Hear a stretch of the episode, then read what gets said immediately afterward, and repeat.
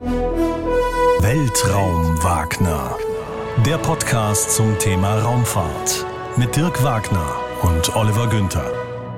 Hallo, mein Name ist Dirk Wagner. Und ich bin Oliver Günther. Und heute geht es bei uns um die Frage, warum ist die Challenger explodiert? Eine der ganz großen Katastrophen, die die Raumfahrt auch nachhaltig verändert hat. Und damit herzlich willkommen zu Folge 5, bei der wir dieses Thema nicht ganz ohne Grund gewählt haben, denn dieser Podcast erscheint am 28. Januar. Genau, und das ist der Tag, an dem sich die Challenger-Katastrophe zum 34. Mal jährt. Denn am 28. Januar 1986 hat sich diese bis dahin schwerste Katastrophe der Raumfahrt ereignet. Kann ich mich noch sehr gut dran erinnern. Ich glaube, das ist so ein Tag, bei dem viele, die das bewusst mitbekommen haben, wissen, was sie gemacht haben, wo sie waren und wie sie zum ersten Mal davon erfahren haben. Und so weiß ich noch, dass ich damals vor unserem Commodore C64 gesessen habe. Das war damals der Computer, den man unbedingt haben musste in den 80er Jahren. Nach heutigen Maßstäben natürlich mit lächerlicher Leistungsfähigkeit. Und ich habe irgendwas programmiert oder habe was gespielt und habe nebenbei Radio laufen lassen, HR1 damals. Das war das aktuelle Programm. Es gab noch kein HR-Info, es gab auch noch kein Nachrichtenfernsehen, CNN konnte man hier sowieso nicht empfangen, es gab noch kein Internet, kein Twitter, also keine sozialen Medien. Und da war Radio das einzige und auch das schnellste Medium, mit dem man das verfolgen konnte. Und ich weiß noch, ich habe mir das damals nebenbei angehört, weil der Start immer wieder verschoben wurde. Ich habe mich ja damals schon für das Raumfahrtthema total interessiert. Das Besondere bei diesem Start war natürlich, dass die Lehrerin Christa McAuliffe an Bord war. Es gab dieses Programm Teacher in Space. Und deswegen wurde über diesen Start auch etwas mehr berichtet als sonst, denn wenn man ehrlich ist, die Space Shuttle Flüge waren damals, Januar 1986, eigentlich schon als Routine angesehen worden.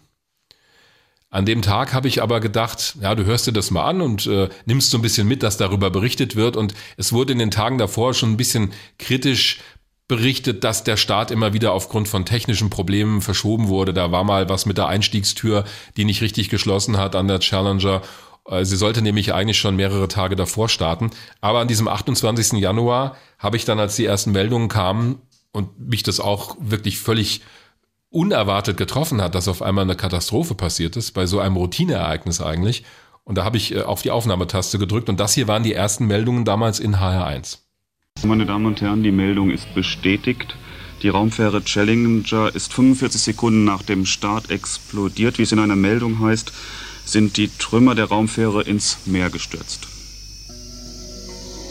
Meine Damen und Herren, wir haben eine erste Verbindung in die USA. Ich habe es Ihnen vorhin schon gesagt. Die amerikanische Raumfähre Challenger ist 45 Sekunden nach dem mehrmals verschobenen Start explodiert und ins Meer gestürzt. Armin Amler, haben Sie eine genaue Bestätigung? Wissen Sie, was geschehen ist? Ja, wir haben eine Bestätigung, Herr Südfeld, in diesem Augenblick. Und äh, wir haben natürlich nicht nur die Bestätigung von der NASA, sondern wir haben also auch hier auf dem Fernsehschirm äh, diese ganzen Sachen gesehen. Und ähm, man kann allerdings im Augenblick noch nicht sagen, was mit den Astronauten an Bord geschehen ist. Äh, es wurde hier mitgeteilt, dass man einen äh, Fallschirm gesehen hat, aber das Ganze ist also nicht so deutlich zu sehen gewesen, äh, als dass man irgendeine äh, weitere ähm, Information hätte zu dem Thema, ob also tatsächlich jemand von den Astronauten gerettet worden ist. Im Augenblick sind die Informationen sehr, sehr spärlich und ich glaube, wir müssen uns noch etwas weiter gedulden. Soweit mein Mitschnitt damals von dieser HR1-Sendung. Da merkt man ja schon auch, wie dürftig die Informationslage war. Heute würde man wahrscheinlich innerhalb von Sekunden Bilder in den sozialen Medien haben. Äh, CNN hat damals übrigens den Start live übertragen in den USA, aber das konnte man hier nicht sehen. Und bis bei uns die ersten Bilder im Fernsehen kamen, hat es eine ganze Weile gedauert. Der Start war 11.38 Uhr. Ortszeit am Kennedy Space Center, das war bei uns am späteren Nachmittag. Und das waren wirklich die ersten Meldungen, die damals bei uns verbreitet wurden. Da hat man ja schon gemerkt, 45 Sekunden nach dem Start hieß es erst. Das Unglück hat sich aber in Wirklichkeit 73 Sekunden nach dem Abheben abgespielt. Da war also diese Explosion der Challenger tatsächlich, die sich vorher schon abgezeichnet hat, aber das konnte man auf den Fernsehaufnahmen gar nicht sehen. Man hat später bei der Untersuchung dieses Unglücks ja gesehen, dass aus einer Feststoffrakete, das sind diese beiden weißen Antriebsraketen rechts und links vom Space Shuttle, kann man übrigens auf hrinforadio.de auch im Video sehen. Wir haben ein kleines Modell hier stehen. Die liefern beim Start den größten Schub und an der rechten Feststoffrakete ist schon kurz nach dem Start ein Leck aufgetreten. Können wir gleich noch dazu kommen, warum das mhm. passiert ist. Und etwa 58 Sekunden nach dem Start ist dieses Leck wieder aufgegangen. Es hat sich kurz verschlossen.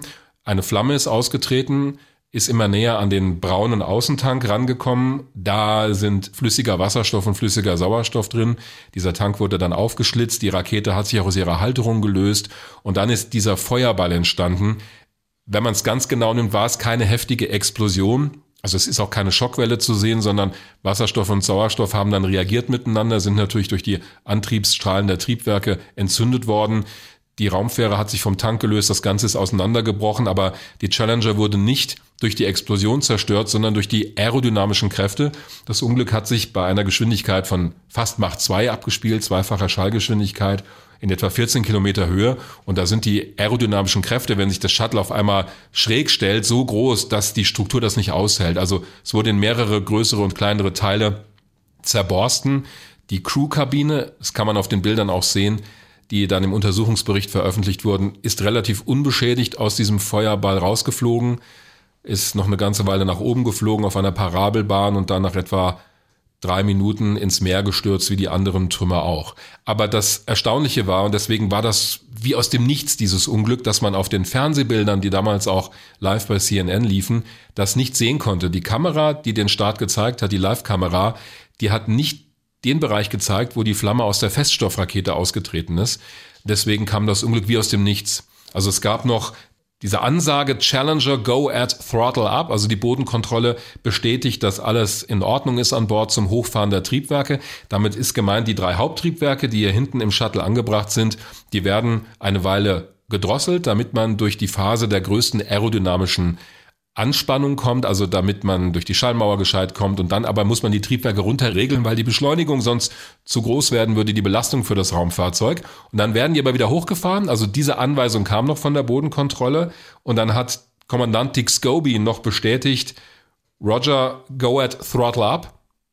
Und dann ist die Explosion passiert.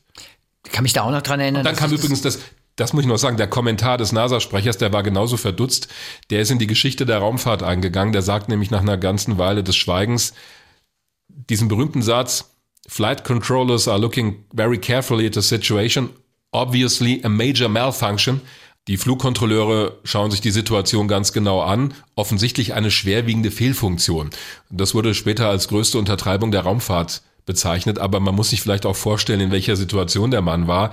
Der konnte jetzt ja nicht sagen, Raumfähre ist explodiert, die Astronauten sind offenbar tot. Das wusste er ja nicht. Er musste irgendwie mit diesen Bildern umgehen und deswegen hat er diesen, diesen Ausspruch im Major Malfunction genommen, der halt sehr neutral beschreibt, was da passiert ist, aber es beschreibt natürlich in keinster Weise, welche Folgen das dann hatte. Ich kann mich auch noch erinnern an die Bilder im Fernsehen, ich habe es auch gesehen, wie so plötzlich, urplötzlich irgendwie das alles so auseinanderfällt und dann diese völlig wild gewordenen Rauchfahnen, die Feststoff Raketen sind ja noch weiter geflogen in alle möglichen Richtungen und es sah wirklich wild aus. Also ich glaube, es sind Bilder, die alle, die das damals miterlebt haben, noch in Erinnerung haben.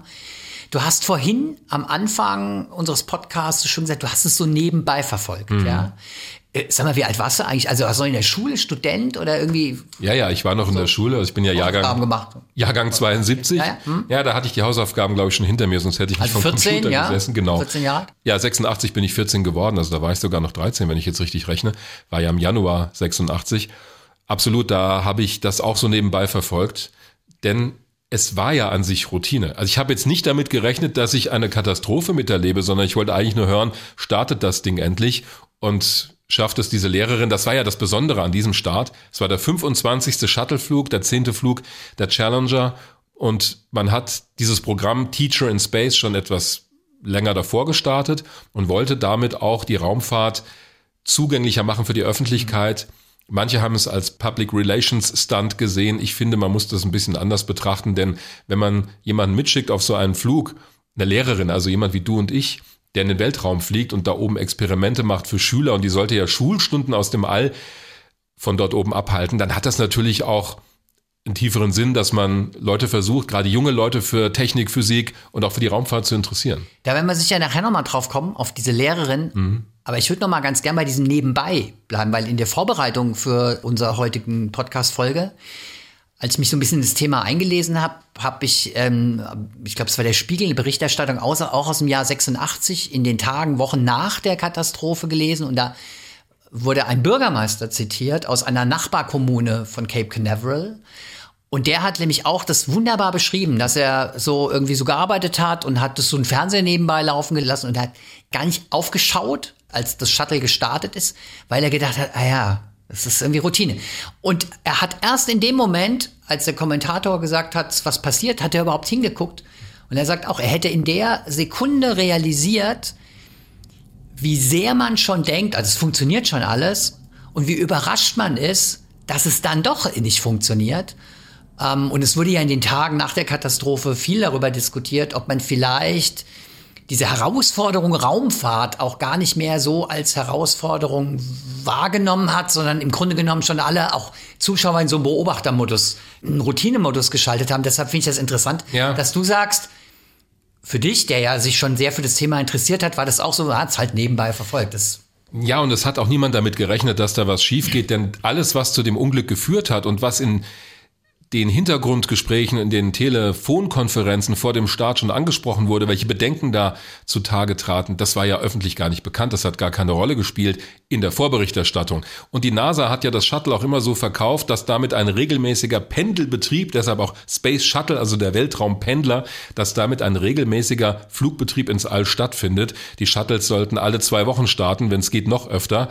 Und man hat ja sogar die Idee gehabt, das Space Shuttle soll die einzige Möglichkeit sein für die USA, Menschen, Satelliten, Nutzlasten ins All zu bringen. Man wollte die ganzen unbemannten Trägerraketen nach und nach ausmustern. Das ist da auch schon passiert, was sich übrigens knallhart gerecht hat nach Challenger, weil kaum mehr mhm. diese Raketen zur Verfügung standen für die Nutzlasten, die man dann am Boden hatte.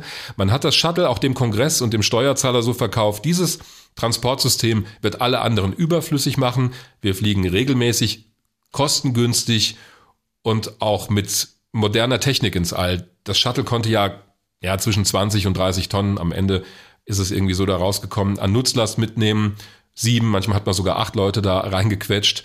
Und wenn man die Bilder von der Crew sieht, von der Challenger Crew, wie sie ins Shuttle geht und wie sie dann winken, als sie aus dem Gebäude kommen, da fällt auf, das sieht heute ganz anders aus. Heute haben die Astronauten Druckanzüge an Raumanzügen mit Helmen. Die hatten Flight Overalls an, hatten auch Helme, aber die waren nicht druckdicht, das war nur für eine Notsauerstoffversorgung, falls also der Sauerstoff in der Kabine irgendwie entweichen sollte. Das heißt, sie hatten auch gar keine Möglichkeit, das Shuttle zu verlassen. Es gab nur während der ersten vier Testflüge, seit 1981 das Shuttle ja geflogen, da gab es Schleudersitze und zwar für die beiden, also für den Kommandanten und den Piloten, die oben im Oberdeck gesessen haben. Das Shuttle hat ja ein zweistöckiges Cockpit. Da hat man zwei Schleudersitze eingebaut, die bis zu einer gewissen Höhe die Mannschaft hätten retten können.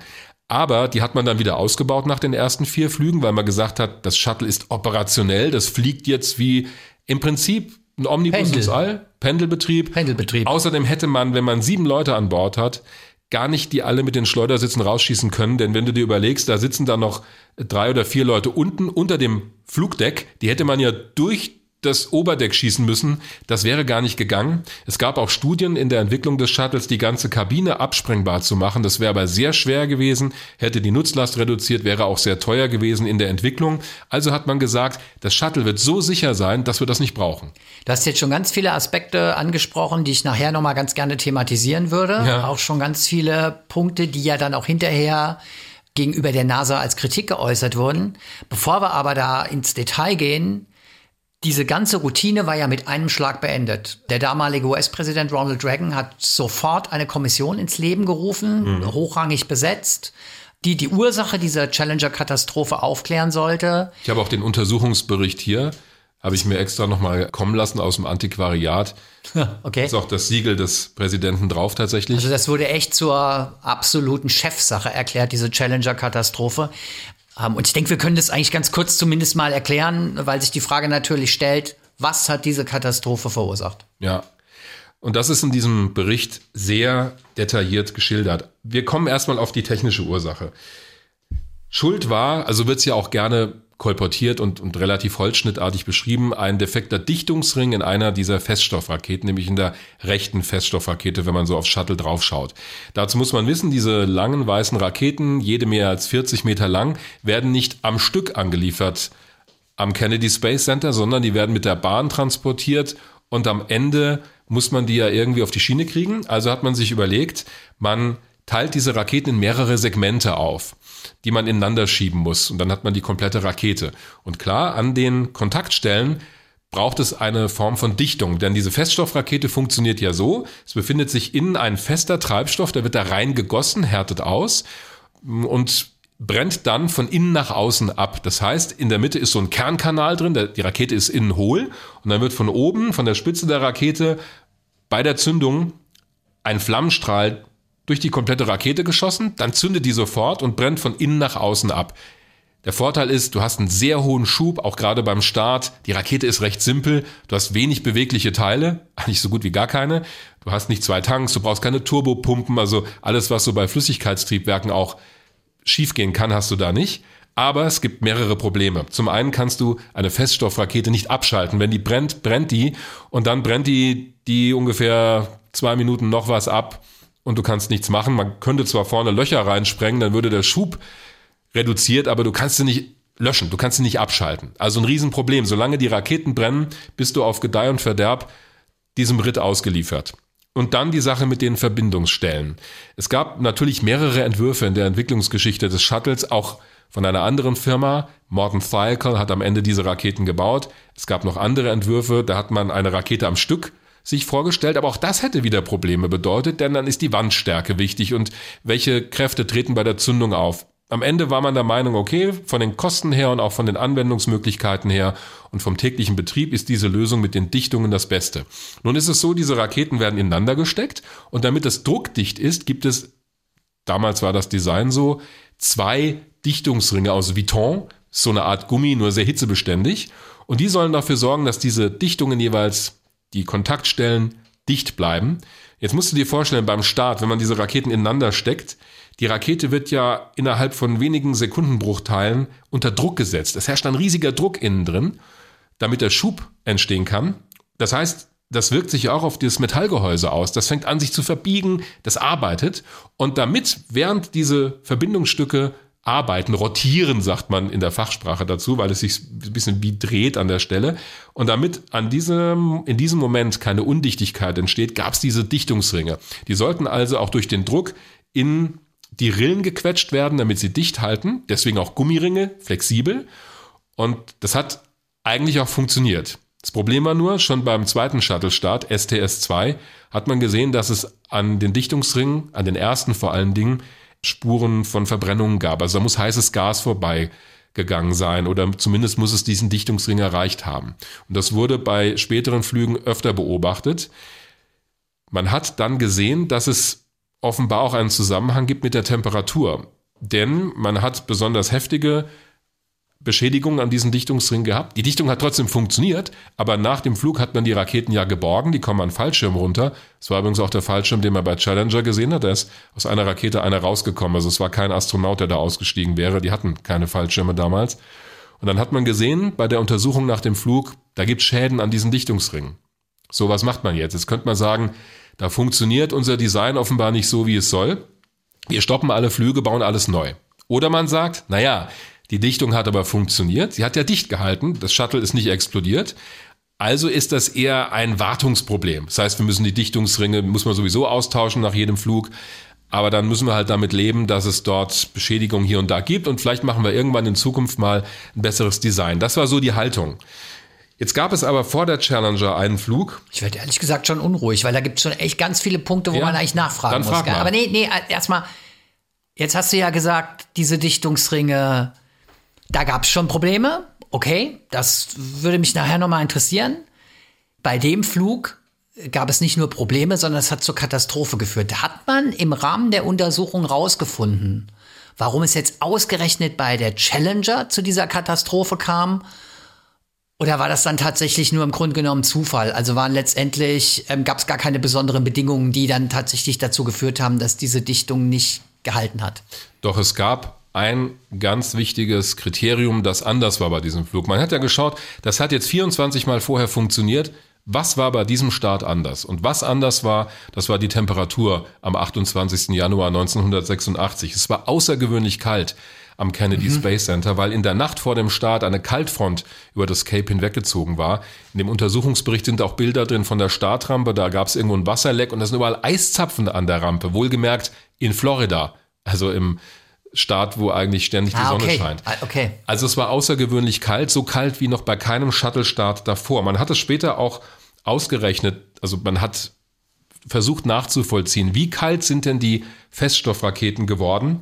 Und man hat bei der Challenger gesehen, dass die Temperatur um die 0 Grad gelegen haben muss. Zum Vergleich, der Start, wo es am kältesten war davor, das war im Januar 1985, ein Jahr davor, Mission STS 51C, so war die Bezeichnung. Da waren es knapp 12 Grad an den Raketen. Also man hat dann versucht herauszufinden, nicht die Umgebungstemperatur, sondern wie kalt ist die Dichtung oder sind die Dichtungen an den Feststoffraketen knapp 12 Grad. Und bei diesem Flug STS 51C hat man die größten Beschädigungen an unterschiedlichen Stellen der Dichtungen gehabt. Also das war das, womit die Ingenieure arbeiten konnten. Sie wussten, bei 12 Grad haben wir relativ heftige Beschädigung, aber, und jetzt kommt der entscheidende Punkt, die Rakete hält dicht. Denn damals im Januar 85 gab es keine Katastrophe. Jetzt haben wir eine Situation, wo es ungefähr 10 Grad kälter ist. Und die Ingenieure wussten bei Morton Thiokol, dem Hersteller der Feststoffraketen, aufgrund ihrer Daten, dass es offenbar einen Zusammenhang gibt zwischen der Temperatur und der Fähigkeit dieser Dichtungsringe, die Dichtung dicht zu halten. Also wichtig ist der Moment gleich nach der Zündung, wenn diese Ringe quasi in ihre Position springen müssen. Mhm. Und je kälter es wird, desto steifer wird dieser mhm. Dichtungsring. Das wussten die auch. Es gab auch vor dem Start, an dem Abend davor, eine Telefonkonferenz von NASA-Manager mit dem Hersteller, mit Morton Thiokol, also Teleconference nennt man das in dem Bericht, wo sie genau diese Probleme angesprochen haben. Also wo die Ingenieure gesagt haben, Moment mal, wir haben hier eine Situation, die bewegt sich außerhalb allem, was wir bislang wissen. Die sagen out of our experience base. Also es wegen dieser niedrigen Temperatur. Wegen der niedrigen Temperatur. Und sie haben der NASA empfohlen, das war die erste Empfehlung der Ingenieure von Morton Thiokol, nicht unter 53 Grad Fahrenheit zu starten. Also es sind diese 11,6 Grad vom Januar 85, weil sie gesagt haben, alles was drunter ist, da wissen wir im Prinzip nicht genau, was passiert. Aber unsere Logik und unser gesunder Menschenverstand sagt uns, dass es nicht gut ist, dieses Risiko einzugehen. Das war ihr erstes Votum. Dann ging die Geschichte ja noch weiter. Aber jetzt überleg mal. Ich meine, es ist doch total fahrlässig, ja? Da gibt es einen Ingenieur von dem Hersteller dieser Feststoffraketen. Hm. Der sagt, Leute, die Temperatur, die wir im Moment haben, ja, du winkst schon ab, aber äh, ganz kurz, ist aus unserer Sicht ein Risiko. Wir empfehlen, unter den Bedingungen nicht starten zu lassen. Und die NASA lässt das, lässt das Shuttle starten? Ich habe mich echt nach Fahrlässigkeit. Ich war lange auch genau diese Ansicht und war ziemlich empört nach dem Motto, wie kann das denn sein? Also wir hatten es vorhin gerade von der Routine. Für mich war die NASA damals auch den gelingt irgendwie alles. Also das war so mein Eindruck. Die haben die Mondlandung geschafft, das Space Shuttle, das modernste. Haben die vielleicht auch gedacht, uns gelingt alles? Ja, das war sicherlich, mag eine Rolle gespielt haben, aber es waren, wie es so häufig ist bei Katastrophen, es gibt immer nicht nur den einen Aspekt, die eine Ursache, es ist immer eine Verkettung.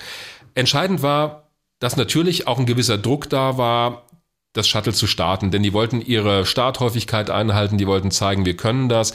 Ich glaube, die Tatsache, dass die Lehrerin an Bord war, war nicht wirklich der ausschlaggebende Punkt, weil auch das manchmal so dargestellt wird. Macht die Sache wird. übrigens noch schlimmer, aber da kommen wir vielleicht später ja, drauf. Aus meiner Sicht macht es noch schlimmer, aber okay. Aber das war so, die Ingenieure haben das gesagt. So, und dann saß bei der NASA Lawrence Malloy, der für die Feststoffraketen zuständige Manager, ich stelle es jetzt ein bisschen verkürzt dar und hat dann irgendwann gesagt, Moment mal, wir sind am Abend vor dem Start und ihr bei Morton Thiokol sagt mir zum ersten Mal überhaupt, es gibt ein neues Kriterium. Okay, gut. Man nennt es Launch Commit Criteria. Also es gibt ein, auf einmal eine neue Bedingung, bei der wir entscheiden müssen, starten wir oder starten wir nicht. Und auf einmal sagt ihr, unter 12 Grad sollen wir nicht starten. Am Abend vor einem Start. Also es wirft wirklich alles über den Haufen, wie man davor agiert hat.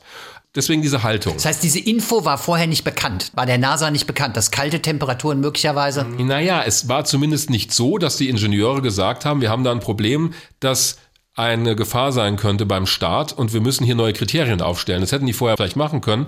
Aber in dem Fall, sie waren ja auch dran, diese Feststoffraketen zu verbessern, nur hat das jetzt nicht die oberste Dringlichkeit gehabt beim Hersteller. Jetzt hat man aber diese Situation auf einmal mit den extrem niedrigen Temperaturen. Also was macht man? Und jetzt bist du NASA-Manager und hörst auf einmal sowas von deinem Zulieferer und dann gab es irgendwie diese Aussage von Lawrence Malloy, mein Gott, Thiokol, wann wollt ihr denn, dass wir starten? Vielleicht im April? Das ist auch dokumentiert. Und natürlich, wenn jemand ja, sowas dann sagt, halt im April. ja, aber wenn jemand sowas sagt, das setzt natürlich auch einen Hersteller unter Druck und die Ingenieure. Und was dann passiert ist, ich verkürze es jetzt ein bisschen, ist, dass man sich nochmal aus der Leitung verabschiedet hat bei Morton Thiokon gesagt hat, wir müssen uns nochmal intern beraten. Dann haben die nochmal zu ihren Ingenieuren gesagt, also sagt uns doch mal genau, das war eine Runde von Managern und Ingenieuren, wie ist die Situation? Sind wir sicher, dass das schiefgehen wird? Und jetzt kommt der entscheidende Punkt. Und das finde ich auch ein bisschen schwierig bei der ganzen Nummer. Jetzt hat man auf einmal von den Ingenieuren verlangt, dass sie beweisen, dass dieser Start schief geht. Und das ist natürlich aufgrund. Das ist irre. Ja, du hast ja keine Testdaten. Es gab ja keine Daten von einem Start, der schiefgegangen ist, bei ungefähr 0 Grad an den Dichtungsringen. Man wusste nur bei verschiedenen Flügen, je kälter es war, desto mehr Beschädigungen an den Raketendichtungen waren zu beobachten. Jetzt gab es aber auch andere Faktoren, die damit reingespielt haben. Nicht nur die Temperatur, es ging auch um die um den Druck beim Start, um die Bewegung der Rakete. Es gab auch unterschiedliche Bauweisen von Dichtungen je nach der Position an der Rakete. Also es gab eine ganze Reihe von Variablen. Die Temperatur war nur eine. Sie war in diesem Fall wahrscheinlich die entscheidende. Aber dann sitzt du als Ingenieur da und sollst aus dem relativ dürftigen Datenmaterial, das du hast, so eine Entscheidung treffen. Und jetzt gab es am Ende auch die Aussage bei dem Hersteller Morton Thiokol, nach dem Motto, jetzt müssen wir halt mal eine Managemententscheidung treffen. Auch das wurde sehr kritisiert. Damit ist aber, glaube ich, gemeint gewesen, dass sie sagen, okay, Ingenieure wollen immer alles ganz genau wissen, jetzt müssen wir mal überlegen, was, was sollen wir denn jetzt machen? Und am Ende war es so, dass dann, als sie sich wieder zugeschaltet haben zur NASA, sie gesagt haben, okay, wir sagen, der Start ist in Ordnung. Alle vier, die dann abstimmen mussten bei Morton Thiokol, haben gesagt, ihr könnt starten ohne Beschränkung in der Temperatur. Und sie haben sogar gesagt, dieser Feststoffraketenmotor wird sich genauso verhalten wie der im Januar 85. Jetzt kann man natürlich viel darüber diskutieren. Hat der Druck dazu geführt, dass sie nicht auf die Ingenieure gehört haben, dass sie sich haben breitschlagen lassen? Aber das Problem ist natürlich, also was ich sagen will, ist, dass das nicht so ist, dass da Manager sitzen, die sagen, ist mir doch egal, wenn da sieben Leute sterben. Also wenn die der Überzeugung gewesen wären, das Problem ist so dramatisch, jetzt auf NASA-Seite, dass wir das Shuttle und die Crew verlieren werden, ja, dann hätten sie doch nicht gestartet. Niemand hätte des sehenden Auges in Kauf genommen. Ich nehme denen schon ab, dass sie der Meinung waren, Moment mal, das ist, ist zwar ein Risiko, ist aber eines von vielen bei diesem Raumfahrzeug, da hätte jede Menge schief gehen können. Jeder Start war im Prinzip ein Testflug. Und in dem Fall, nur weil es 10 Grad kälter ist, warum sollen wir da nicht starten? Also Ich will das nicht rechtfertigen, Ja, ja. ich will es nur erklären. Ja, okay. Ja. Nee, nee, es, es, ich denke, es macht auch keinen Sinn, wenn wir das jetzt irgendwie zu kontrovers diskutieren. Die Entscheidung aus war, ja meiner auch, Sicht, war ja auch falsch. aus meiner, die Entscheidung war falsch. Ja. Tragisch. Und es wird die Verantwortlichen sicher beschäftigt haben, gehe ich mal von aus, dass sie diese Entscheidung getroffen haben. Aber was ich schon an dem, was du beschreibst, was ich schon erstaunlich finde, ist, es gab die konkrete Warnung wegen dieses Problems. Ja? Und es gab die Empfehlung zu sagen, startet nicht. Und du hast ja eben schon beschrieben, die NASA hat auch die Ingenieure bei dem Hersteller in die Situation gebracht, von wegen, ja, beweist mal, dass was passiert, was ich schon heftig finde. Sinngemäß. Und man muss irgendwie, glaube ich, schon, ich kann schon verstehen, wenn man diesen Pendelbetrieb, wenn man das haben will und wenn man diese Routine im Grunde genommen auch liefern will, die man versprochen hat. Da gibt es einen wirtschaftlichen Druck. Es kann ja alles nachvollziehen. Auch, äh, ja, wie lange sollen wir denn noch warten? Ich kann auch verstehen, dass die NASA-Leute sauer sind, wenn sie sozusagen am Tag vor dem Start erfahren. Oder gibt es möglicherweise ein Problem mit der Temperatur? Wenn ich dich richtig verstanden habe, ist das Problem ja vorher nie thematisiert worden. Nicht in dieser Schärfe. Aber trotzdem, wenn dich einer warnt und sagt, fliegt nicht bei dieser Temperatur, weil da könnte es Probleme mit den Dichtungen geben, da zu starten, ey, sorry. Also, Da gebe ich dir recht und so sehe ich das ehrlich gesagt auch. Und zwar aus folgendem Grund, weil wir reden hier nicht über irgendeine Rakete, die einen Satelliten startet. Schlimm genug, dann sind auch ein paar hundert Millionen Dollar hinüber. Aber hier geht es um Menschenleben. Und das große Problem am Shuttle ist, es gibt kein Rettungssystem für die Mannschaft. Das gab es bis zum Schluss nicht, dass man für die Startphase ein Rettungssystem eingebaut hat. Anders als bei allen Raumfahrzeugen davor. Bei Apollo zum Beispiel, der Mondrakete, gab es oben an der Apollo-Kapsel diesen Fluchtturm, die Rettungsrakete. Wenn die Saturn V beim Start explodiert wäre, hätte die die Apollo-Kapsel oben weggerissen aus dem Gefahrenbereich. Die Astronauten wären am Fallschirm ohne Probleme gelandet in ihrer Kapsel. Das ging beim Shuttle nicht aus den Gründen, die ich vorhin genannt habe. Und deswegen, um da auf deinen Punkt zu kommen, gebe ich dir vollkommen recht. Wenn ich weiß, ich habe ein System, das wenn es versagt, fatale Folgen hat und keine Möglichkeit da ist für die Mannschaft, sich zu retten, dann muss ich besonders vorsichtig sein und vielleicht eine Umdrehung mehr Vorsicht walten lassen als bei allen anderen Entscheidungen. Es war aber tatsächlich, und das hast du vorhin auch schon angedeutet, ja eher umgekehrt. Du hast gesagt, mhm. damals hatte die Shuttle Crew keine Druckanzüge zum Beispiel. Richtig. Sondern das war irgendwie Flight Overalls. So, Flight Overalls, also wahrscheinlich irgendwie so ganz normale Overalls. Ja. Jetzt ist ja dann im Nachhinein bekannt geworden, die Astronauten sind nicht bei der, ich sage jetzt mal, Explosion ums Leben gekommen, sondern sie sind wahrscheinlich bewusstlos geworden und sind dann im Absturz, während des Absturzes, in den drei Minuten, die das Shuttle äh, auf die Erde runtergestürzt ist, ist ja dann aufs Meer geprallt, sind ums Leben gekommen. Ja. Frage. Hätten Druckanzüge und möglicherweise auch eine Sauerstoffversorgung, hätten die möglicherweise dazu geführt, dass die Astronauten im Challenger Shuttle eine Chance gehabt hätten? Jetzt sind wir ein bisschen im Bereich der Spekulation, ja, aber das ist auch, was im Untersuchungsbericht gezeigt wird. Ich habe hier gerade mal die Seite aufgeschlagen. Da gibt es eben auch Bilder von den Teilen des Space Shuttles, die auseinanderfliegen. Und auf einem Bild sieht man ganz deutlich die Crewkabine, wie sie, da hängen hinten noch Leitungen raus, das ist dieses Weiße, was man hier hinten sieht. Das hier, das hier ist die Crewkabine. Das ist der Teil im Shuttle, in dem sich die Astronauten befinden. Da fehlt vorne ein Stück und hinten, wo der Laderaum käme, ist auch alles abgerissen. Ist wirklich nur im Grunde genommen der Ist wirklich nur die Kabine, Teil. weil die auch nochmal speziell geschützt ist. Das ist ja ein druckbeaufschlagter Bereich. Der Rest vom Shuttle steht nicht unter Druck. Also vorne die Nase, die ist in dem Fall auch, die fehlt hier, weil man weiß, dass die man hat vorne Triebwerke für die Lageregelung. Man weiß, dass die explodiert sind, als das Shuttle auseinandergebrochen ist. Deshalb sieht man auch diese orangene Farbe. Das ist von den Treibstoffen, die für die Lageregelung dienen. Also die Spitze hat's weggesprengt. Hinten ist alles abgerissen, wo der Laderaum sich befindet. Man sieht auch hier einen Flügel, der abgerissen ist die einzelnen Teile, aber die Crewkabine ist im Prinzip intakt geblieben. Und man weiß aus den Untersuchungen, man hat sie später auf dem Meeresboden auch gefunden, die ist etwa mit 330 Kilometern pro Stunde aufs Meer aufgeschlagen. Da haben Kräfte vom 200-fachen der Erdbeschleunigung gewirkt. Das kann man nicht überleben. Also spätestens da sind die sieben Astronautinnen und Astronauten gestorben. Aber du hast ja gefragt, wenn sie Druckanzüge gehabt hätten.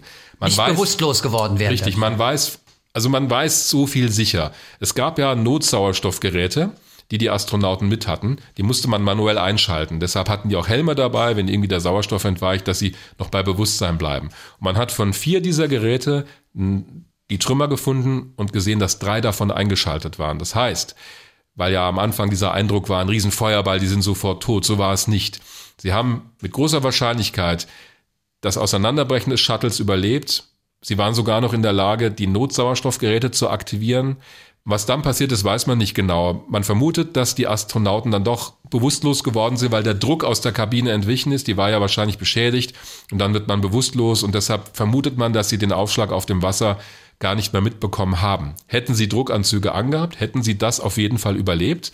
Und man hat ja nach der Challenger, das war ja eine der Sicherheitsmaßnahmen, diese Druckanzüge vorgesehen mit Fallschirm auf dem Rücken. Und dann hätten die durch die Luke aussteigen können. Das war aber nur für den Fall, wenn das Shuttle bei der Landung außer Kontrolle gerät und in irgend, also es nicht mehr zum Cape schafft und zum Beispiel Notwassern muss, dass die Astronauten aussteigen können. Das war nicht für den Start. Jetzt haben wir in dem Fall natürlich das Cockpit abgetrennt.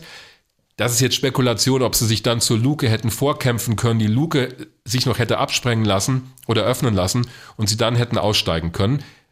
Aber sie hätten aussteigen müssen, um ihre Fallschirme zu öffnen. Also in der Kabine selber hätten sie keine Überlebenschance hatten gehabt. Hatten sie Fallschirme? Hatten sie? Hättest Nein, später nach Challenger. Okay, aber bei Challenger nicht. Nein, bei Challenger. Da gab, sie okay. hatten keine Chance.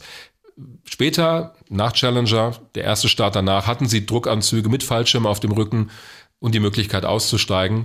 Wäre das bei Challenger so gewesen, hätte es sein können. Du merkst, ich bin sehr im Konjunktiv unterwegs. Muss man ja auch sein. Ja, dass sich einer oder mehrere vielleicht hätten retten können in diesen knapp drei Minuten. was ich auch schon interessant finde und auch diskussionswürdig finde, und es ist auch diskutiert worden nach der Challenger-Katastrophe, war die Geschichte mit der Lehrerin, die Teacher Nautin. Ja, ähm, Teacher Nautin. Teacher Nautin habe ich den, den Begriff gelesen, ja. Mhm. Ähm, fand ich auch ganz interessant, den Gedanken. Muss man bei so einem Flug überhaupt jemanden dabei haben? Du hast gemeint, es gab schon die Kritik, dass es eine PR-Veranstaltung ist, aber jetzt mal mhm. abgesehen von der Kritik, muss man bei so einem bei so einer technisch sehr anspruchsvollen Mission, was ja die Shuttle-Mission nach wie vor gewesen ist, muss man da Freiwilligen dabei haben, möglicherweise auch noch mehr, wie im Fall dieser Lehrerin mit einer minderjährigen Tochter hat sie, glaube ich, gehabt, hat eine kleine Tochter gehabt, ja. Auch die Frage ist gestellt worden. Andersrum formuliert, hätte nicht eigentlich für die NASA die Notwendigkeit bestanden, wenn du schon nicht nur Berufsastronauten dabei hast, sondern wirklich jemanden, der eigentlich keine Astronautin ist, sondern die halt Lehrerin ist, mhm. eine besondere Vorsicht walten zu lassen? Klar, absolut. Man war aber auch der Meinung, dass genau das passiert. Das war ja das, was ich vorhin meinte. Die NASA-Manager, also vor allen Dingen diejenigen, die jetzt nicht direkt an dieser Entscheidung beteiligt waren am Abend davor, die waren der Meinung, dass sie alles tun, um die Sicherheit der Crew zu gewährleisten. Ich glaube, es gab keinen bei der NASA, der wissentlich ein Das glaube ich auch nicht. Nein. Ja, aber da sind wir doch bei dem entscheidenden Punkt. Du kannst so ein kompliziertes, komplexes System wie das Space Shuttle nicht betreiben, ohne in irgendeinem Bereich Risiken eingehen zu müssen. Das war bei der Mondlandung genauso. Also die Chance, dass Apollo 11 abgestürzt wäre, die hat durchaus bestanden. Beim Space Shuttle können auch hätten die Haupttriebwerke versagen können. Die sind übrigens wesentlich komplizierter die ganze Mechanik und man hat auch erst vermutet, dass die vielleicht das Problem waren, weil die wurden ja wieder auf volle Schubstärke gefahren und dann war die Explosion. Man kam erst später auf diese Feststoffraketen. Damit will ich nur sagen, es gibt immer die Überlegung, wo sind Risikoquellen? Wie können wir die so gut es geht im Griff behalten? Und was ist einfach ein Risiko, mit dem wir leben müssen? Das ist, jetzt wird sehr platt, ich gebe es zu, aber das ist eigentlich auch so, wenn du ins Auto steigst oder hm, wenn du in ein ja. Flugzeug steigst. Der Unterschied ist halt, und jetzt sind wir bei dem entscheidenden Punkt, die Unfallwahrscheinlichkeit beim Shuttle war viel, viel, viel, viel höher, als die NASA das jemals öffentlich bekannt gegeben hat.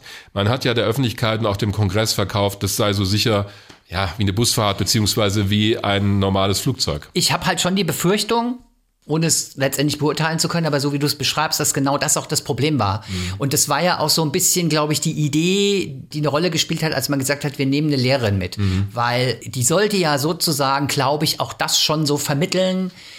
Das haben wir im Griff und es ist eben kein so großes Risiko mehr, jemanden mitzunehmen, der jetzt irgendwie nicht Berufsastronaut ist. Ähm, das Fatale an der Geschichte war ja, dass gerade weil die Lehrerin an Bord war, wurde ja der Challenger-Start, wenn ich es richtig ähm, nachgelesen habe, ja auch irgendwie USA-weit in Klassenzimmer übertragen. Mhm. Und letztendlich ja. haben, was weiß ich, wie viele Schulkinder dann tatsächlich wirklich live, was ja auch krass ist, live irgendwie mitverfolgen ja, es gibt können. diese Bilder. Also echt krass. Aus Concord in New Hampshire, da kam ja Christa McAuliffe, die Lehrerin, ja. her, wo ihre Klasse, ihre Schule in der Aula sitzt, die haben alle so Hütchen auf ja. und, und jubeln, wenn das Also Ding so wahrscheinlich in Partystimmung und plötzlich. Ja. Boah. Aber es war nicht so, dass Christa McAuliffe die erste war, die jetzt nicht eine Astronautin-Laufbahn hinter sich hatte. Es sind ja auch vorher schon Wissenschaftsastronauten mitgeflogen. Die haben natürlich eine Astronautenausbildung gehabt, aber sie kamen aus einer wissenschaftlichen Laufbahn, die sogenannten Payload Specialists. Äh, man hat sogar ein Kongressmitglied mit dem Shuttle mitfliegen lassen, Senator Nelson, der damals in Form seiner Aufsichtspflicht, so hat man das verkauft, mal gucken sollte, wie so eine Mission abläuft. Auch da kann man sagen, das ist aber jetzt ein bisschen PA und nach dem Motto, wir versuchen uns da mal jemanden äh, Kann ich auch verstehen, weil man ja auch die Politik braucht man ja auch. Ja, die gibt, jetzt mal Geld und die gibt das Geld. Ja. Aber es ist schon richtig. Christa McAuliffe war die erste, die bevor sie das Training bei der NASA aufgenommen hat, überhaupt nichts mit Raumfahrt zu tun hatte. Und die hat sich im Wettbewerb gegen mehrere Lehrerinnen und Lehrer durchgesetzt, weil sie eben das wunderbar vermitteln konnte und mit großer Begeisterung und Enthusiasmus diesen Flug erwartet hat. Und es ist echt so, auch jetzt so krasse Details habe ich nochmal gelesen. Zum Beispiel, dass die Tochter, die sechsjährige Tochter von Christa McAuliffe am Tag vor dem Start gesagt hat, ich meine, das ist echt, da läuft es mir kalten Rücken runter, ja. Hm. Ich will nicht, dass meine Mama fliegt, ja. Und dann, ja, das ist jetzt alles so. Ja, natürlich. Also das, ja, aber da, da sind wir bei einem sehr, sehr wichtigen Punkt. Raumfahrt, auch heute noch, das wird immer so als Routine angesehen. Das ist ja immer mein Mantra. Ich sage, das ist immer noch Technik an der Grenze des Machbaren. Und das war es damals beim Shuttle auch. Der Unterschied ist heute, finde ich, dass man genau das auch immer dazu sagt oder den Eindruck vermittelt. Damals hat man, und das finde ich ein bisschen sträflich, so getan, als ob das nichts Besonderes wäre. NASA was, hat eigentlich so getan, ein Stück weit den Eindruck vermittelt und das finde ich so fatal. was ja auch der Leistung der Astronautinnen und Astronauten nicht gerecht wird. Also die setzen Stimmt, ihr Leben aufs Spiel nach- ja, genau, und dann sagt man so, jetzt startet schon wieder so ein Shuttle. Gerade dieses Alltägliche hatte auch die Kehrseite, dass man denkt, naja, also, ne, jetzt startet wieder so ein Ding. Das hat sich, und deswegen sage ich, das war ein Unglück, das die Raumfahrt nachhaltig verändert hat. Ich glaube, danach hat niemand mehr gedacht, naja, ist halt eine Busfahrt. Auch wenn es danach auch durch diese Katastrophe wesentlich sicherer war. Auf der anderen Seite könnte man jetzt sagen, Challenger ist passiert. Wir haben gesagt, sagst du auch gerade eben nochmal, hat die Raumfahrt verändert.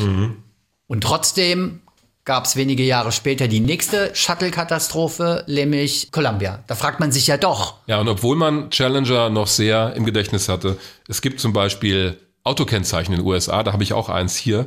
Das ist jetzt ein Souvenirstück. Habe ich damals beim Besuch im Kennedy Space Center mitgenommen. Das gab es da zu kaufen. Da ist die Challenger drauf, oben steht USA, das ist so ein bisschen ein stilisierter Start. Und äh, da steht jetzt NASA drauf. In Wirklichkeit konnte man da aber sein Kennzeichen Okay. draufdrucken lassen. Das haben viele gemacht, um an Challenger zu erinnern. Das war ein nationales Trauma. Und viele haben erst da realisiert, was eigentlich auf dem Spiel steht, weil das Space Shuttle ist ja auch ein Symbol von Nationalstolz gewesen. Das modernste Raumfahrzeug, das es damals gab. Und auf einmal ist dieser Traum zerplatzt im wahrsten Sinne des Wortes. Aber du hast recht, 17 Jahre später, 1. Februar 2003, gab es wieder eine Katastrophe mit einem Space Shuttle, die allerdings ganz anders ablief. Man muss übrigens dazu noch sagen, der Fehler, der bei Challenger passiert ist, hat sich nie wiederholt. Es gab 135 Shuttle-Missionen. Challenger war das einzige Mal, dass es bei der Feststoffrakete ein Problem gab. Und warum gab es danach keins mehr? Man hat das Design geändert. Es gab einen dritten Dichtungsring. Es gab eine zusätzliche Metallschiene außen und das klingt so simpel, man hat Heizelemente angebracht an den Verbindungsstellen. Das heißt, wenn es kalt war, hat man einfach diese Heizelemente angemacht, schon war der äh, Gummi warm, hat seine Funktion erfüllt, alles gut. man kann auch sagen, es wäre so einfach gewesen. Ja, man hat auch diese Pause genutzt, denn erst zweieinhalb Jahre später etwa ist wieder ein Shuttle gestartet, um alle anderen Probleme am Shuttle in den Griff zu kriegen. Da gab es ja noch ganz viele Dinge, die man auch, ich sag jetzt mal, hat schleifen lassen. Risse in den Turbinenschaufeln der Haupttriebwerke. Wenn sich da eins zerlegt, kann das auch zu einer Explosion führen. Äh, Bei der Landung, man hat einen Bremsfallschirm angebracht, damit die Reifen nicht platzen, weil sie so belastet werden bei der Landung, damit man auch das Shuttle besser bremsen und steuern kann. Und, und, und. Also man hat ganz viel verbessert, aber das ist genau der Punkt. Ja. Und trotzdem kam es dann zu Columbia 17 Jahre später. Und du sagst, es ist ganz anders gewesen. Ja, was die technischen Voraussetzungen angeht, Vielleicht noch mal ganz kurz, was Columbia-Katastrophe hat jetzt wahrscheinlich nicht jeder so im, war eine ganz andere Art, war keine Explosion beim Start, sondern vielleicht kannst du noch mal ganz kurz erklären, was bei Columbia passiert ist erstmal, bevor wir. Ja. Columbia ist am 16. Januar 2003 gestartet. Columbia war die allererste Raumfähre, die ins All geflogen ist. 1981, 12. April 81, der erste Start eines Space Shuttles, das war die Columbia. Die Challenger war dann die zweite Fähre, die in die Flotte kam.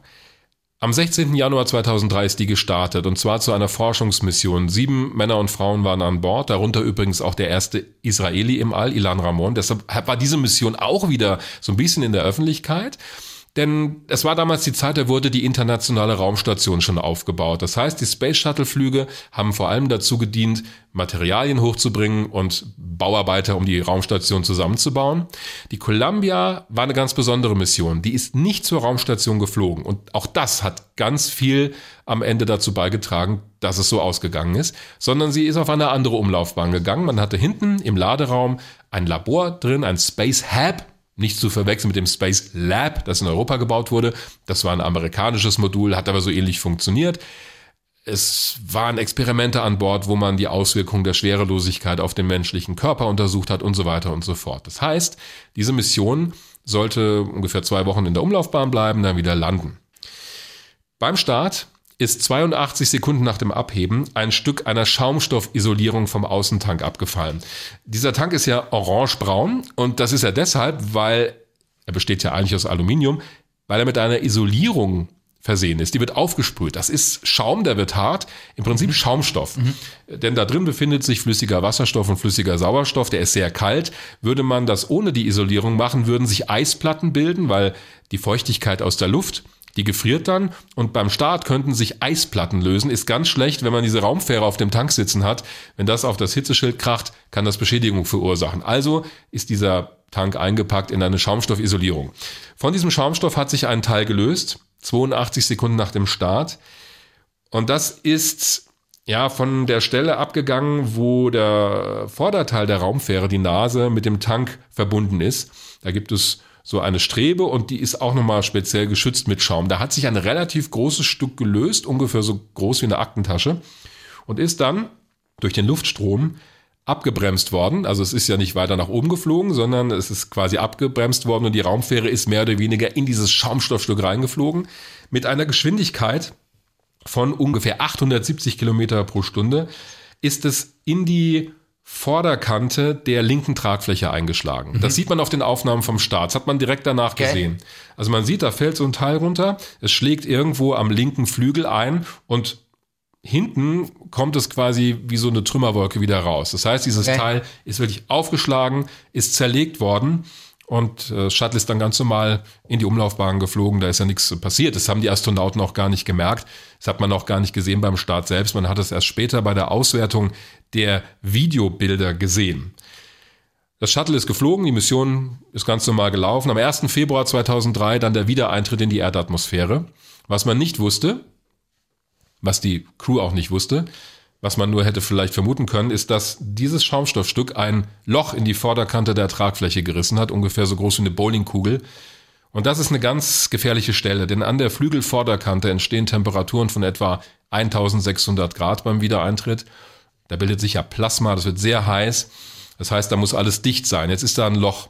Die Raumfähre tritt also ein und fängt so in 120 Kilometern Höhe ungefähr schon an bis runter auf eine Höhe von 60 Kilometern. Da frisst sich das Plasma, die Hitze in den Flügel. Ah. Es schmilzt die Aluminiumstruktur, es werden Leitungen beschädigt, also Verbindungsleitungen zu Sensoren. Das sieht man auch in der Bodenkontrolle. Die sehen, oh, da fallen Sensoren aus auf der linken Seite des Shuttles, Temperatursensoren, Drucksensoren für das Fahrwerk. Die fragen sogar nochmal nach bei der Crew, bei Commander Rick Husband. Nach dem Motto, siehst du diese Druckanzeigen für die Reifen, dass die weg sind? Und er antwortet noch Roger, but, also als ob er but sagen will. Und dann bricht die Verbindung ab. Und das war das Letzte, was man von der Columbia gehört hat. Die Raumfähre ist auseinandergebrochen, verglüht, weil das hat sich immer weiter in die Tragfläche reingefressen. Die Steuerraketen haben gezündet, die Ruder wurden bewegt. Das heißt, der Computer hat versucht, die Raumfähre auf Kurs zu halten, denn natürlich wächst hier der Luftwiderstand mhm. an der Stelle und will das Shuttle aus der Flugbahn reißen. Das hat es zuerst noch korrigieren können, aber irgendwann waren die Kräfte zu groß Irgendwann ist dieser Flügel dann abgerissen, das Shuttle hat sich quergestellt in den Luftstrom. Da überlebt dieses Raumfahrzeug natürlich nicht und am Ende auch nicht diejenigen, die an Bord waren. Das war das Fatale. Also obwohl sie Druckanzüge anhatten, man hat später zwar rausgefunden, dass auch nicht alle ihre Helme auf hatten und die Handschuhe angelegt haben, das war egal. Und auch hier war es wieder so, die Columbia ist auseinandergebrochen, verglüht. Es gibt diese Bilder wie so ein Meteorschauer über Texas. Es war ja am frühen Morgen und das hat man gesehen am Himmel und da gab es CNN und, und weltweite Übertragung schon. Und auch da hat sich die Crewkabine abgetrennt, ist erstmal intakt geblieben, ist getaumelt. Man sieht das auch aufgrund von Datenrekordern, die an Bord waren. Die Columbia war noch mit mehr Sensoren ausgerüstet, weil es das erste Shuttle war, hat also noch mehr Daten aufgezeichnet. Deshalb weiß man, dass auch hier die Kabine erstmal das eigentliche Auseinanderbrechen überstanden hat. Aber natürlich sind die Hitzekacheln abgeflogen. Es hat es zerlegt und auch da sind die Astronauten dann gestorben. Wieder sieben Männer und Frauen, die aufgrund einer Shuttle-Katastrophe ihr Leben gelassen haben. Jetzt stellt sich die Frage, wir haben ja gesagt, Challenger und Columbia. Mhm.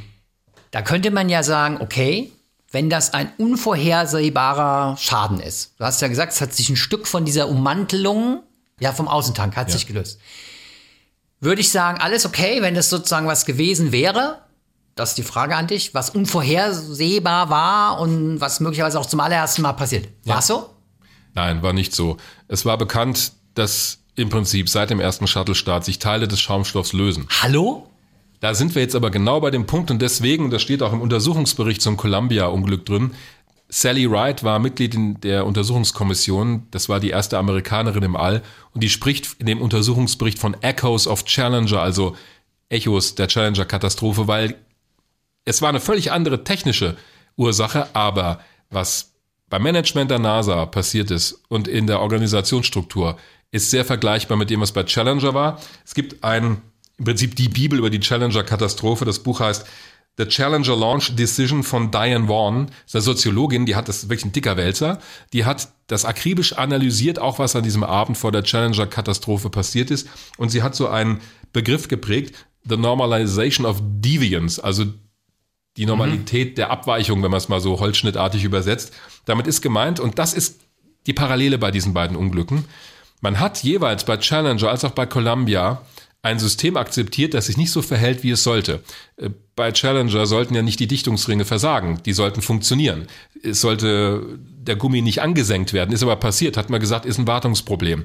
Bei Columbia war es so, die Tatsache, dass Schaumstoff vom Tank runterfällt und auch immer wieder mal den Hitzeschild trifft, das wusste man. Das ist immer wieder passiert. Es das gab, wusste man. Das wusste man. Es gab kleinere Schäden am Hitzeschild, auch bei anderen Flügen. Im Prinzip bei jedem Shuttleflug gab es irgendwelche kleinen Schäden am Hitzeschild. Die waren aber nicht dramatisch. Der Hitzeschild, ich habe hier eine nachgebaute Hitzeschutzkachel genau aus diesem Material. Das ist sehr leicht. Also die Kacheln, die unten an der Raumfähre sind, diese schwarzen Kacheln oder Fliesen, je nachdem, wie man will, die sind aus einem sehr leichten Material, bestehen im Prinzip aus 90 Prozent Luft. Der Rest sind Quarzfasern das ist sehr leicht, also man hört auch mal, der Gegenhaut hört sich hohl an. Mhm. Die halten die Hitze ab. Die sind sehr hitzebeständig und schützen auch die Aluminiumhaut vor dieser Hitze, kannst du mal nehmen. Aber, das merkst du schon, die sind sehr spröde. So Styropor genau. an. Ja, genau, so genau so. Entschuldige, darf ich mal? Geht's auch, ja.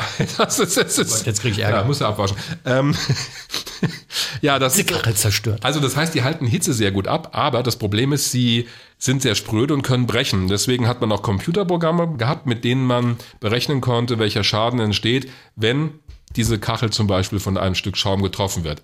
Aber jetzt kommt der ganz große Punkt. In diesem Fall war es eben nicht eine schwarze Hitzeschutzkachel, die getroffen wurde bei der Columbia, sondern es war die graue Vorderkante des Flügels. Das ist ein ganz anderes Material, Kohlenstofflegierung.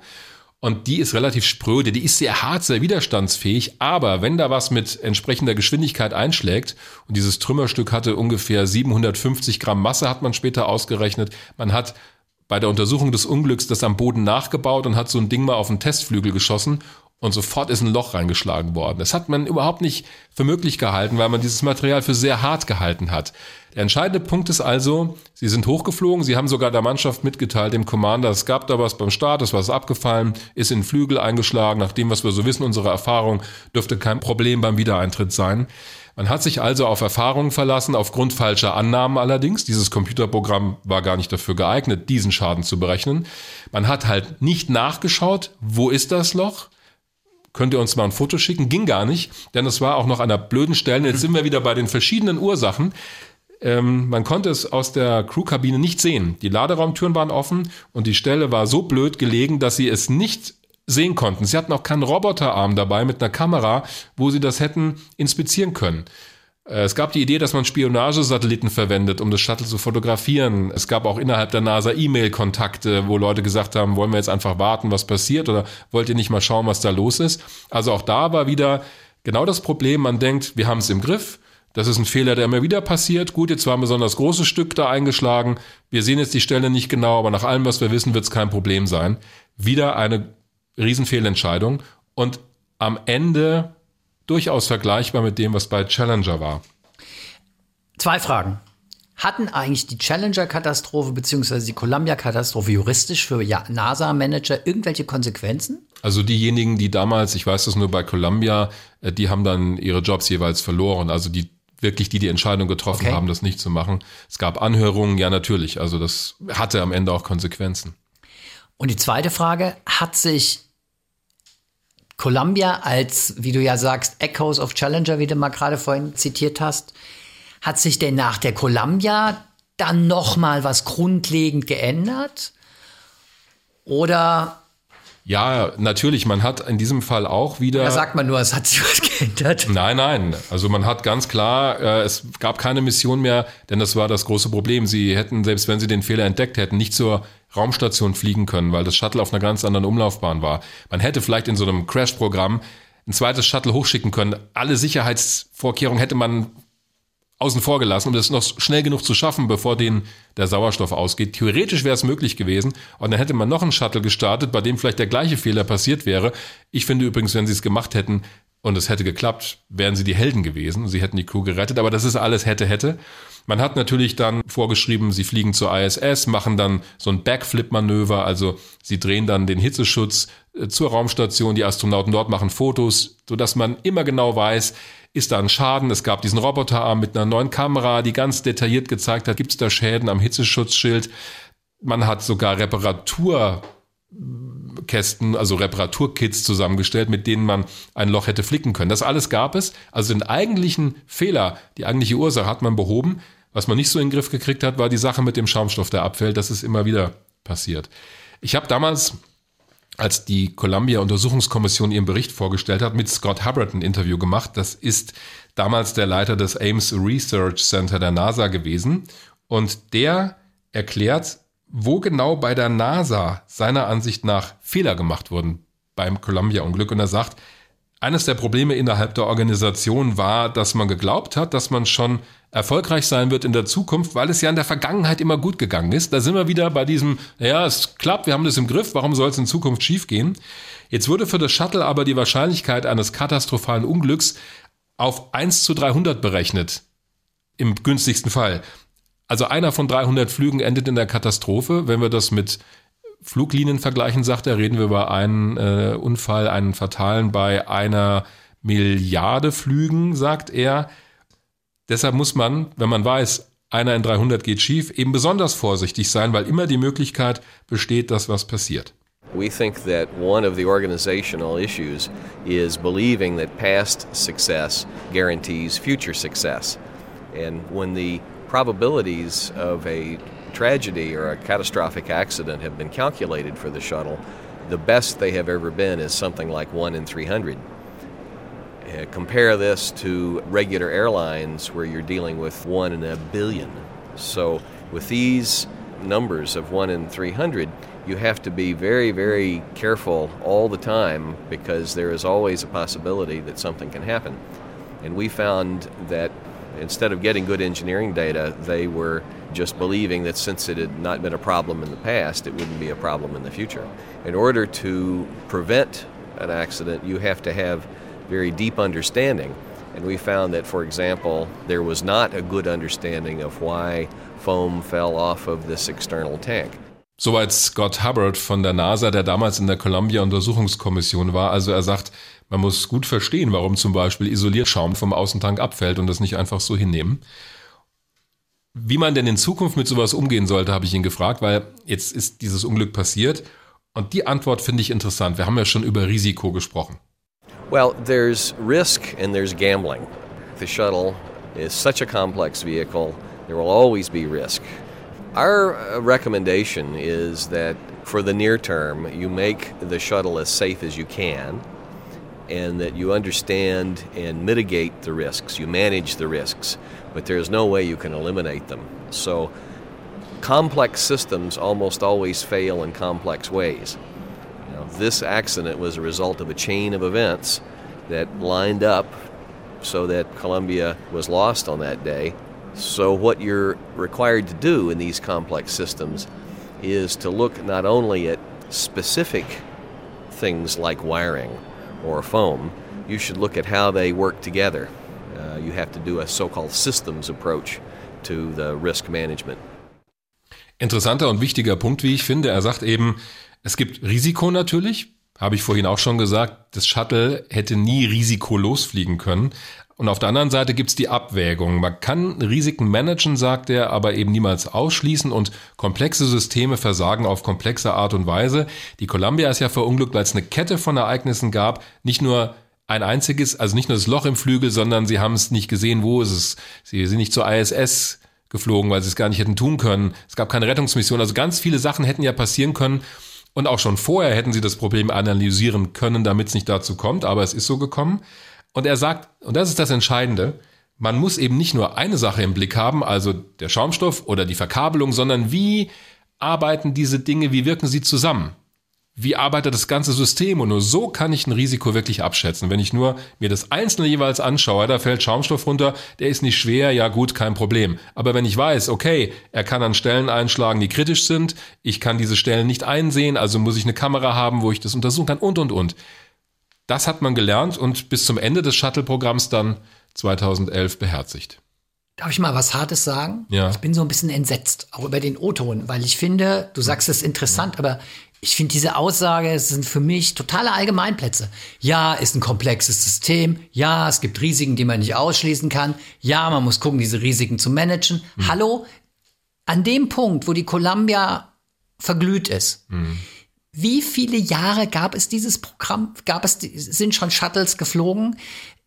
Es gab die Challenger-Katastrophe und dann kommt mir jemand mit solchen eigentlich, ich sage es jetzt mal ganz hart aus meiner Sicht, wie es bei mir ankommt, mit so Plattitüden, ja. Also pff, ich weiß, also was ich hart finde ist bei der Geschichte, dass du eigentlich, und das finde ich das Entscheidende, dass sich Teile dieser Schaumstoffummantelung lösen. War bekannt. Aber man hat es offensichtlich falsch eingeschätzt. Man hat es unterschätzt. Man hat es als Wartungsproblem abgetan, nach dem Motto, nach Das jedem hat man die Flug. Dichtungsringe auch als Wartungsproblem. Deswegen Echoes of Challenger, das sehe ich ganz genauso.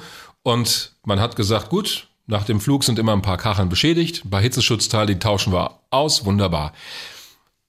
Und jetzt äh, gebe ich dir schon recht, denn man kann sagen, das ist zynisch, was er da sagt, aber es ist die Realität. Man bewegt sich technisch an der Grenze des Machbaren und das Shuttle war von Anfang an so ausgelegt, dass es zuverlässig sein muss, damit die Leute an Bord überleben es sind ganz viele Dinge konstruiert worden, die nicht gut sind. Man es wollte es ursprünglich ganz anders bauen mit zwei wiederverwendbaren Gleitern, die dann im Das war die Ursprungsidee, gell? Und dass man Eigentlich dieses- eine ganz andere Konstruktion. Ja, und wenn man Wäre viel teurer gewesen. teurer, aufwendiger, ja, das sind wir wieder beim Punkt. Dann heißt es, ne, so viel Geld bekommt ihr nicht, macht's irgendwie anders. Und so landet man bei irgendeinem Kompromiss. Und das Shuttle ist ein Kompromiss gewesen. Diese beiden Feststoffraketen, der Orbiter, der auf dem Tank sitzt, das wollte man von Anfang an nicht so haben. Denn warum werden die abfallenden Schaumstoffstücke überhaupt ein Problem fürs Shuttle? Weil es an der Seite an diesem Tank hängt. Warum ist überhaupt die Challenger explodiert? Weil man Feststoffraketen bei einem bemannten Raumfahrzeug genommen hat, wo sich manche damals die Hände über dem Kopf zusammengeschlagen haben, gedacht haben, das kann man doch nicht machen. Also hätte, hätte man das Ganze anders designt. Und das ist eine Grundsatzentscheidung. Wenn ich sehe, ich habe ein System, das nicht so funktioniert, wie es soll, fliege ich trotzdem weiter und versuche die Risiken im Griff zu behalten oder sage ich, stopp, ich baue was ganz Neues. Heute ist man schon ein bisschen weiter. Es gibt Firmen, SpaceX ist so Beispiel, die, während sie im Betrieb sind, ständig auch das Design ihrer Raketen ändern. Also die erste Falcon 9 Trägerrakete von SpaceX sieht völlig anders aus als die, die jetzt fliegen. Die können ja auch wieder landen mit den Landebeinen, die erste Stufe. Damit will ich nur sagen, man ist heute ein bisschen flexibler, was das angeht. Oder wenn man denn das Design festgezurrt hat, dann baut man doch bitte schön was ein, damit die Astronauten, wenn was passiert, eine Chance haben. Sprich, man baut jetzt wieder Raumkapseln mit einer Rettungsrakete obendrauf, beziehungsweise was man jetzt macht, ist, dass diese Raketen in der Kapsel selbst eingebaut sind oder hinten dran sitzen. Das hat man gerade jetzt getestet. SpaceX hat so einen Startabbruchversuch gemacht während des Starts, unbemannt allerdings. Wenn also eine Rakete heute explodiert bei den neuen Raumfahrzeugen, haben die Astronauten immer eine Chance. Bei der russischen Soyuz-Kapsel ist das schon immer so. Die hat schon immer diese Rettungsrakete oben drauf gehabt. Ich glaube, man muss vielleicht noch eins ganz kurz erklären. Es gab ja, wir haben es gerade eben angedeutet, aber vielleicht muss man es noch mal ganz kurz so ein bisschen erläutern. Es gab ja eigentlich ursprünglich, hast ja schon gesagt, die Space Shuttle Konstruktion war ja eigentlich so ein bisschen Kompromisslösung oder denn eigentlich war ja was anderes geplant. Eigentlich war geplant, dass man ein bemanntes Trägerflugzeug hat, Ja. mit dem man einen Raumgleiter sozusagen an den Rand der Erdatmosphäre bringt und dann lässt man den Raumgleiter raus und dieses Trägerflugzeug kehrt wieder zur Erde zurück. Das ist aber nicht verwirklicht worden, weil, du hast schon angedeutet, einfach zu teuer. Zu teuer, technisch sehr aufwendig, aber machbar. Wäre natürlich viel eleganter gewesen und man hätte alles wiederverwenden können. Beim Shuttle konnte man nur den Orbiter und die beiden Feststoffraketen wiederverwenden. Der Tank ist verglüht. Das hat es eben auch nochmal teurer gemacht. Nach all dem, was du mir sagst, habe hab ich so einen Eindruck. Also ich habe schon so das Gefühl, wenn du, um jetzt mal so die Perspektive der NASA und der Verantwortlichen einzunehmen, diese Leute, die waren ja nicht doof. Nee. Die wissen natürlich genau, dass sie sich permanent an der Grenze des technischen Machbars befinden und natürlich mit Risiken umgehen müssen. Aber ich versuche mich jetzt als du das so alles jetzt erklärt hast, habe ich mir das nochmal so versucht zu vergegenwärtigen. Du bist jeden Tag, es ist dein Job, permanent über Grenzbereiche nachzudenken und permanent Risiken abzuwägen. Und ich glaube, irgendwann mal ist genau das die Routine. Du kommst in so einen Modus rein, wo wir sagen, oh, super gefährlich, super Herausforderung, da sagen die, ja, ist für uns eigentlich Business as usual. Und dann hast du, wenn du immer wieder an dieser Grenze des Machbaren operierst und immer wieder Risiken abwägen musst, kriegst du da so eine Routine rein, die letztendlich zur Folge hat, und das könnte ich übrigens total nachvollziehen, dass du anfängst, selber, obwohl du weißt, wir bewegen uns im totalen Grenzbereich, dass du in so einen Routinemodus reinkommst und es dann gar nicht mehr, du bist gar nicht mehr in der Lage, weil es dein alltägliches Business ist, diese, diese Einzigartigkeit der Herausforderung noch so richtig, auch vielleicht so psychisch, also das so richtig zu erfassen, ja, weil du in so einen, selber in so einen Routine, in so einen Alltagsmodus reinkommst.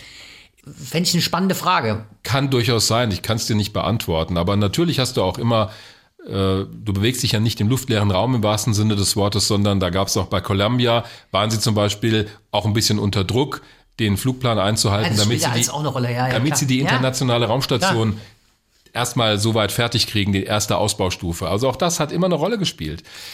Und auch diese Entscheidung, jetzt auch bei der Challenger, du hast ja auch, natürlich hast es ja auch äh, erläutert, du stehst natürlich unter dem Druck, wieder den Start verschieben, dann wird es wieder Diskussionen geben, ja, wie sicher ist denn das Shuttle überhaupt? Du hast natürlich auch so Zwänge, die sagen, ah, lass uns jetzt starten. Also, weil da gebe ich dir ja völlig, ich gebe dir ja an einem Punkt, das möchte ich auch überhaupt nicht, als möchte ich auch nicht, dass das so meinerseits bei all der Kritik, die ich jetzt so formuliert habe, so stehen bleibt. Ich würde da nie jemanden bösen Willen äh, unterstellen. Die haben alle auch gedacht, sie tun das Richtige und werden der Verantwortung gerecht. Ich finde es nur total interessant, dass im Grunde genommen was Ähnliches wieder passiert ist, ja, und wieder irgendwie das ähm, Falsch-Einschätzen eines Risikos als Wartungsproblem, ja. Es das gibt ein, finde ich schön- gibt ein tolles Zitat aus diesem Buch von Diane Vaughan. Das passt sehr gut zu dem, was du sagst. Da wird ein Ingenieur von Thiokol zitiert, der Raketenfirma, die die Booster für die Challenger gebaut hat.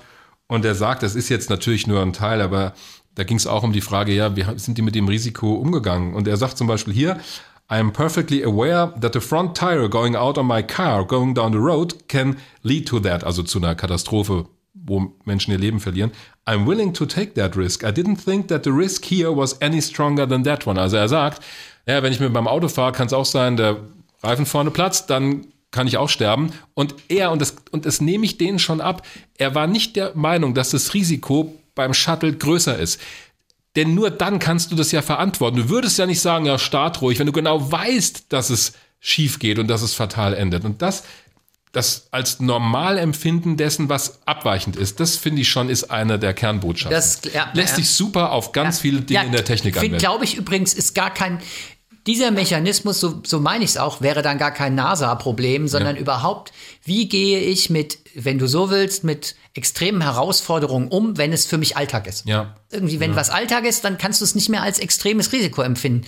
Das könnte etwas sein, was ich, aber das ist jetzt so zurecht interpretiert. Und du kannst auch das Risiko Also- nie ganz ausschließen, auch in der Raumfahrt, aber du kannst alles unternehmen, damit es zum einen klein bleibt und zum anderen auch etwas tun. Wenn es denn ein Szenario gibt, das fatal ausgeht, dann kann man sagen, okay, für den Fall haben die Astronauten folgende Option, nämlich ein Rettungssystem. Richtig, das, das wäre wahrscheinlich der Punkt gewesen, Ja. wenn du hohe Risiken hast, dass du dann auf der anderen Seite, du kannst die Risiken nicht ausschließen, dass du aber auf der anderen Seite dann alles tust, um die mutmaßlich Betroffenen dann abzusichern. Das hat man ja bei Challenger dann tatsächlich, wir wissen nicht, ob es geholfen hätte oder nicht, aber das hat man jetzt nun wirklich nicht gemacht.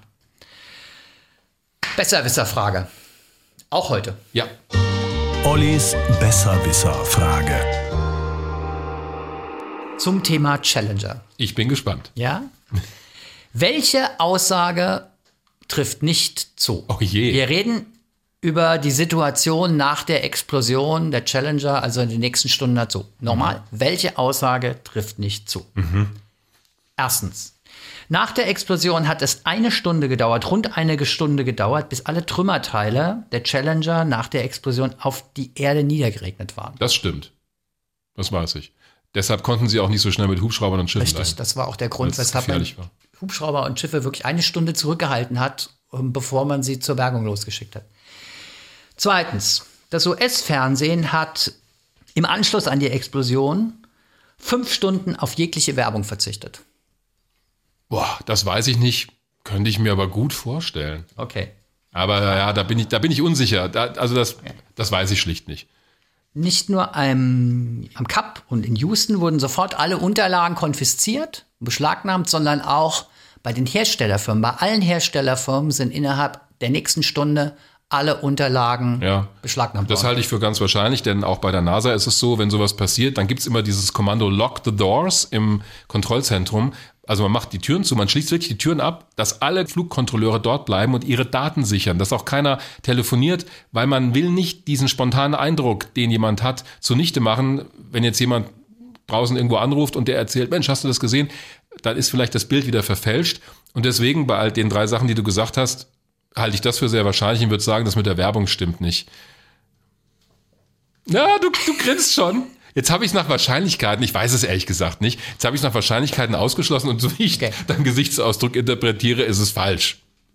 Keine Aussage von den dreien ist falsch. Oh. Alle haben tatsächlich alles, alle drei Sachen. Das ja, war jetzt ab. Hallo? Ja. Da grinst er. Unglaublich. Nein, das ist aber so, ich habe auch schon gedacht mit der Werbung, das ist schon aus Pietätsgründen. Stell Ja, mal vor, du sendest ja. das, da sterben sieben Leute und du siehst im Prinzip, das ist ja das Fatal, du siehst wieder sieben Menschen sterben. Es wird auch immer wieder gesagt, das halte ich übrigens für totalen Quatsch, dass Leute deshalb gerne Autorennen schauen oder so einen Shuttle-Start, weil es sein kann, dass man mitkriegt, wie sowas passiert. Ich habe das nie aus dem Grund. Nee, also ja, ja, ich, ich kann, nur- nee, ich kann nur, ich, ich gebe dir recht. Ja, ich kann ich nur will für es mich, gar nicht. Nee, nee, ich, kann gebe nur dir für da mich total sprechen. recht. Ich Ich habe habe nur immer, mal gerade so in mich reingehorcht. ja, ich habe immer Shuttle-Starts geguckt und wollte, dass das gut geht. Also ich hätte nie im Leben mir gewünscht, ja, vielleicht geht was schief. Gut, aber das kann ich nur für mich sagen. Aber es ist tatsächlich so gewesen, habe ich auch jetzt nur gelesen, ja, dass das. US-Fernsehen komplett die ersten fünf Stunden nach der Katastrophe auf jegliche Form von Werbung verzichtet hat. Also von daher gebe ich zu, bisschen fies, ist aber auch Ollis Besserwisser-Frage. Keine der Aussagen war falsch. Alle drei haben nach meinen Informationen äh, haben gestimmt. Damit kommen wir zu unserer Rubrik Fragen und Anregungen. Wir haben jede Menge bekommen. Vorhin habe ich schon gesagt, Challenger, das habe ich auch getwittert, dass wir das machen. Und da hat sich Oliver Kleinespel gemeldet. Ich hoffe, ich spreche ihn richtig aus, Fotograf aus Frankfurt. Und er hat geschrieben, ich war schon immer Raumfahrt verrückt und konnte mich damals gar nicht richtig freuen. Denn an diesem Tag, so schreibt er, hat er seine Abschlussprüfung zum Bankkaufmann bestanden, beziehungsweise hat das Zeugnis bekommen und er hat auch ein Foto davon gemacht. Das Dokument ist datiert auf den 28. Januar 1986. Krass. Das hat er noch. Oliver Knieling, offenbar ein Fan von American Football, schreibt, das hat jetzt nichts direkt mit Challenger zu tun, könnte man aus aktuellem Anlass, er ist offenbar Football-Fan, Super Bowl, zwei Themen verknüpfen, nämlich Weltraum und American Football. Und er fragt, wer warf den längsten Hail Mary-Pass? Hail Mary Pass. Noch nie gehört. Vielleicht antwortet er uns ja und klärt uns auf. Ja, ich habe auch nicht nachgeschaut jetzt. Ja. Also, ähm, nee, also mir würde ja schon lang, wenn er mir erstmal erklärt, was ist der Hail Mary Pass. Ja. Ich habe so nie Ich hätte gehört. jetzt gedacht, das ist irgendeine Straße in den Bergen. Aber hat offenbar was mit Football zu tun. Ich habe da überhaupt keine Ahnung. Dann haben wir eine. Pass in den Bergen. Ah Ja, der Pass. Pass. Der Hail Mary Pass. Überleg mal, der kommt vom Football. Ja, wahrscheinlich irgendwie so einen Wurf oder so. Ja, klar. Ja. Wenn ich diese Information nicht gehabt hätte. Professor Markus Roth vom Institut für Kernphysik der Universität in Darmstadt, auch bekannt als Star Trek Professor, gibt's ein das Interview bei uns bei H-Info. Der hat uns geschrieben zu der Antriebsfolge. Da ging's ja darum, was eigentlich die Ionen in einem Ionentriebwerk beschleunigt. Und er beschreibt das so. Bei den Ionenantrieben sorgt nicht das Magnetfeld für die Beschleunigung der Ionen, sondern die Atome werden elektrisch über eine Spannung beschleunigt und mit Magnetfeldern auf Richtung gebracht. Finde ich eine sehr gute Erklärung. Vielen Dank dafür, denn das steht auch in manchen Fachbüchern und auf manchen offiziellen Webseiten nicht immer so klar erläutert. Da steht immer nur elektromagnetisches Feld, aber welche Aufgabe jetzt das elektrische Feld hat, die Beschleunigung und das Magnetfeld, diesen Strahl in der Form zu halten, das finde ich so sehr gut erläutert. Luis Weigel hat uns geschrieben über hrinforadio.de und fragt, da geht es um die Folge mit der Asteroidenabwehr. Was würde man machen, wenn ein Meteorit der Größe von 10 Kilometern Durchmesser einschlagen würde? Ich würde ja sagen, in Deckung gehen. Nicht mehr viel, würde ich Nicht mehr sagen. viel. Also wenn er wirklich einschlägt, dann ist Dann das ist eine echt over. globale Katastrophe, wie damals bei den Dinosauriern. Entdeckt man den rechtzeitig, dann wäre das genau die Methode, die wir auch geschildert haben, möglichst früh mit einer oder mehreren Atomsprengköpfen den Asteroiden aus der Bahn zu lenken oder zumindest es zu Nicht versuchen. zu zerstören, wie ich gelernt habe, weil dann hat man es möglicherweise nur mit vielen, vielen kleinen, sehr gefährlichen Meteoriten zu tun, sondern aus der Bahn lenken. Richtig. Und last but not least, Thomas Ziegler hat uns relativ ausführlich geschrieben und gleich mehrere Anregungen. Ihn würde interessieren, mehr über die Thematik der vermeintlich bewohnbaren Planeten zu erfahren, also Außerirdische zum Beispiel. Da gibt's ja auch Gleichungen und Wahrscheinlichkeitsberechnungen. Stimmt, die berühmte Drake-Formel zum Beispiel. Versprochen, wir machen da eine Folge zu. Unbedingt. Leben im All. Er sagt, es gibt noch eine weitere Frage. In vielen Fällen kommt die immer zu kurz, sagt er. Nehmen wir an, wir würden auf eine bewohnbare Welt treffen mit Leben und Sauerstoffatmosphäre. Könnten Menschen denn überhaupt dort ohne ausgeprägte technische Mittel überleben? Ist es realistisch, dass man wie Captain Kirk aus dem Raumschiff klettert und sofort erstmal die frische Luft atmet ohne Probleme? Und so weiter. Stichwort außerirdische Biologie, Bakterien, Viren.